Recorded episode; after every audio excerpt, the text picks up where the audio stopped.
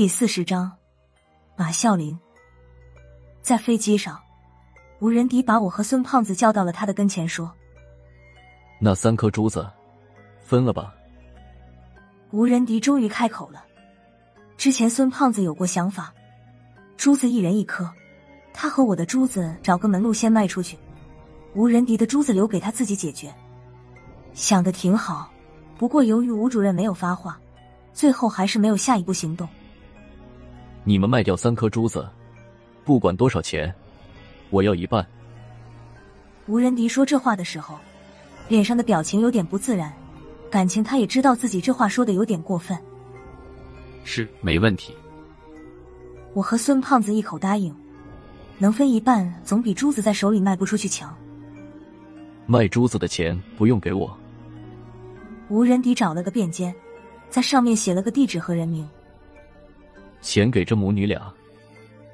我瞅了一眼，便笺上写的是南京的一个地名，邵杰、邵依依，母女俩都姓邵。几个小时后，飞机降落。等回到民调局时，天色已经不早了。吴仁迪依旧神龙见首不见尾，进了民调局就不知所终。破军去了局长办公室，汇报麒麟市的情况。我和孙胖子回忆室转了一圈，没看见郝文明，索性回了宿舍，开始忙活起卖珠子的事。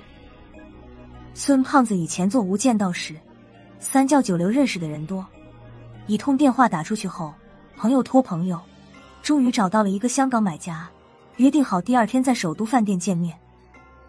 有钱人的生活就在眼前，我和孙胖子也没心思干活了，去食堂胡乱吃了口饭，就又回了宿舍。可能是兴奋的过头了，竟然全无睡意，在宿舍里大眼瞪小眼，吹了半宿的牛，直到后半夜才好歹睡了一觉。第二天，我和孙胖子早早的给郝文明打了个电话，推说身体不舒服，请了一天的假。郝文明倒无所谓，一是最近也没什么活，我和孙胖子不在，还省得邱不老惦记，过来借人。既然郝主任给了假，我和孙胖子直接出了民调局，打了一辆车，民调局一排的闲车。我和孙胖子没敢借，怕让人认出来，直奔首都饭店。一路无话，进了首都饭店，香港买家的秘书已经在大堂等候了，客气了几句，将我和孙胖子带到了他老板住的套间。和我想象的港商不同，我眼前的这位哥们儿姓马。名字挺大气，叫马啸林，五十来岁，一嘴广味的普通话。他人干瘦干瘦的，整个一皮包骨头。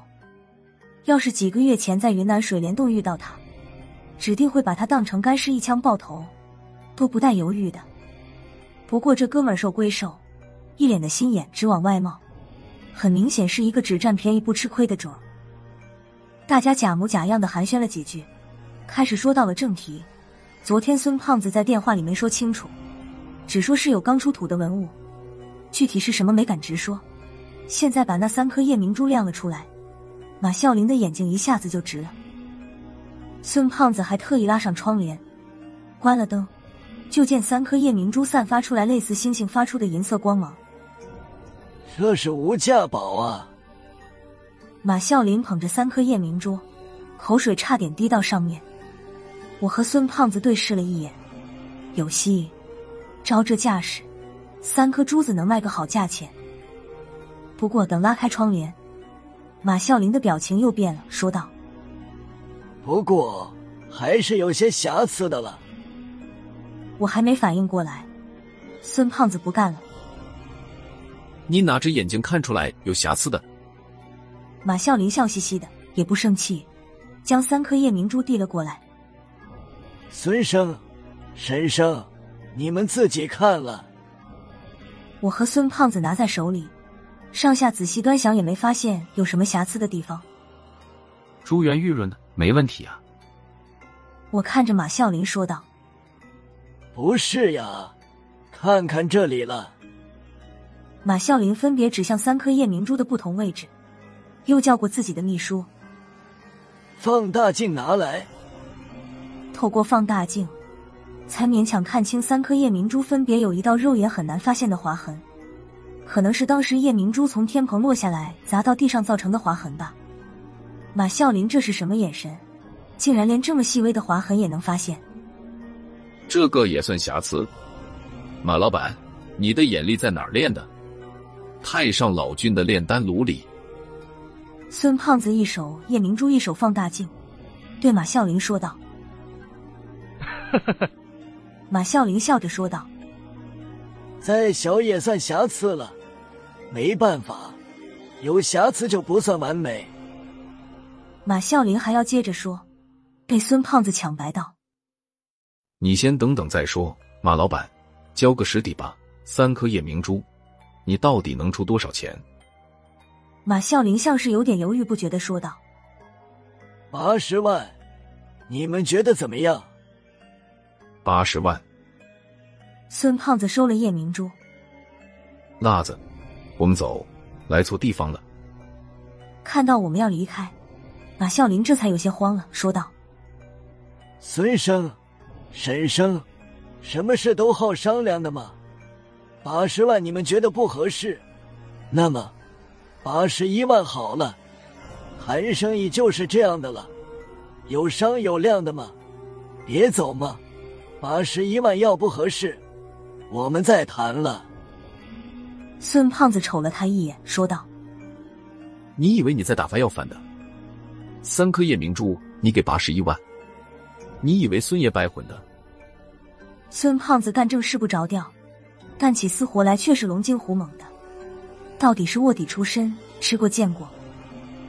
马啸林摊开了双手，问道：“那么你们讲？”多少钱合适？孙胖子看了我一眼，我伸了一个指头，一百万，分无人抵五十万，我和孙胖子一人二十五万，二十五万啊，够我在老家给我三叔盖个小楼了，再给他续个三婶，还能剩几万？给我亲爹亲妈吧，不行，还有我爷爷也得分点。孙胖子点点头，说道：“我大哥说了，一千万，一千万。”能卖一千万，我感到一阵眩晕。从小到大，我就不知道钱到了千万是个什么概念。当特种兵的时候，给了五千块的补贴，我都兴奋得好几晚睡不着。要是真能给我一千万，娘的，以后吃小长城只要菜点儿，不要火烧。就在我眩晕的时候，那边马啸林从沙发上跳了起来。孙生，你开什么玩笑？三颗发光石凭什么值一千万？啪的一声，孙胖子拍了茶几，指着马啸林的鼻子尖大声说道：“你以为我们俩是没见过世面的土包子？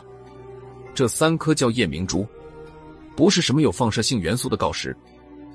这样品相的夜明珠一千万一颗，外面抢着买。现在三颗一共卖你一千万，就算是白菜价了，你还想怎么样？”孙胖子一阵数落，马啸林算是彻底没了脾气，叹了口气说道：“我也知道，八十万是少了一点，可是孙生，你知不知道古玩卖的是什么？”看孙胖子不言语，马老板自问自答道：“古玩卖的是别人的心头好，有钱人说它好，它就是无价之宝；说它不好。”那它不过就是一块会发光的石头了。你把夜明珠卖给我，我还要找真正识货的人卖给他。这个过程可能是五年，运气不好也可能是五十年了。孙胖子不打算和他啰嗦了，收好珠子，拉上我就要离开。马啸林见状是真急了，在门口拦住了我们俩，说道：“你们别走啊！”还可以商量的吗？八十万不好，那两百万了，三百万，五百万，七百万，七百五十万。看孙胖子脚步慢了，有了松口的意思。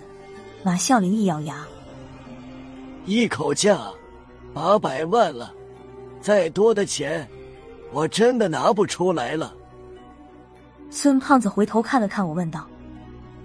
辣子，你的意思呢？说实话，刚才马啸林喊到三百万的时候，我就绷不住了。现在能卖八百万，我做梦都能笑醒。我说道：“大圣，我看也差不多了。马老板也不容易，八百万就八百万吧。”我压抑住正在狂跳的心，假模假样的说道。孙胖子这才冲马啸林点了点头，说道：“算了，我大哥都发话了，这次就便宜你了。”说着，将三颗珠子扔给了马啸林。八百万，你的了。马啸林将夜明珠收好，掏出支票本，说道：“八百万的支票，没问题吧？”